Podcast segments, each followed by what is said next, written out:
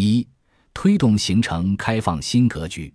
二零一八年四月，习近平在博鳌亚洲论坛开幕式发表题为“开放共创繁荣，创新引领未来”的主旨演讲。适逢中国改革开放四十年这一重要时间节点，在中美贸易战的背景下，此次论坛上中国的态度备受全球关注。此次论坛向外界释放重要信号：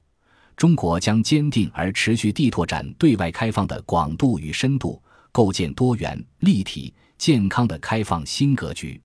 围绕上述目标，中国从以下几个维度向世界表达新时代背景下中国对外开放政策：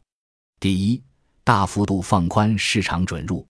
在金融领域加快保险行业开放进程。放宽外资金融机构设立限制，扩大外资金融机构在华业务范围，拓宽中外金融市场合作领域。在制造业领域，进一步放宽外资股比限制，特别是汽车行业外资限制。第二，创造更有吸引力的投资环境。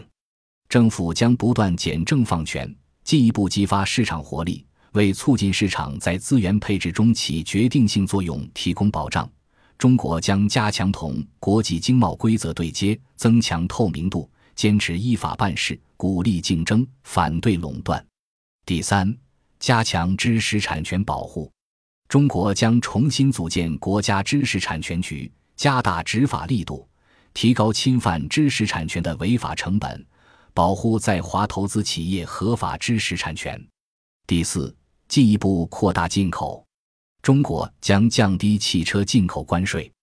同时降低部分其他产品进口关税，加快加入世界贸易组织政府采购协定进程。第五，将“一带一路”打造成顺应经济全球化潮流的最广泛的国际合作平台，坚持开放共赢，构建人类命运共同体。二零一九年十一月。第二届中国国际进口博览会在上海国家会展中心开幕，习近平出席开幕式并发表讲话，提出三点倡议和五项举措。三点倡议包括：一是共建开放合作的世界经济，坚决反对保护主义、单边主义；二是共建开放创新的世界经济，各国应该加强创新合作，让创新源泉充分涌流；三是共建开放共享的世界经济。促进贸易和投资自由化便利化，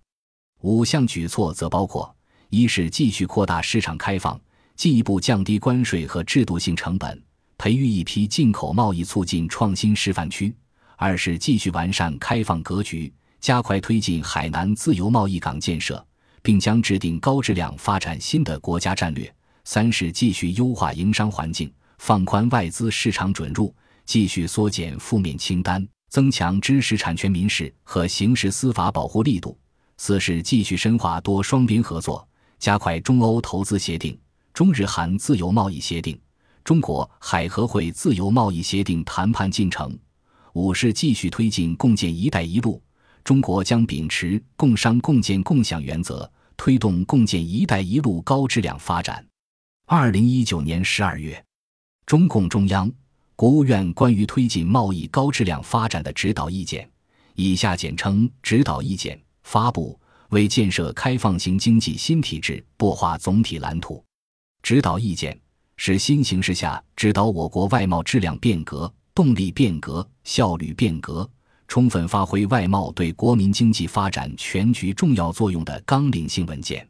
指导意见明确提出贸易结构优化、效益提升。实力增强的总目标主要有以下几方面特点：一是将新发展理念贯穿推进贸易高质量发展全过程，突出彰显创新、协调、绿色、开放、共享发展观念；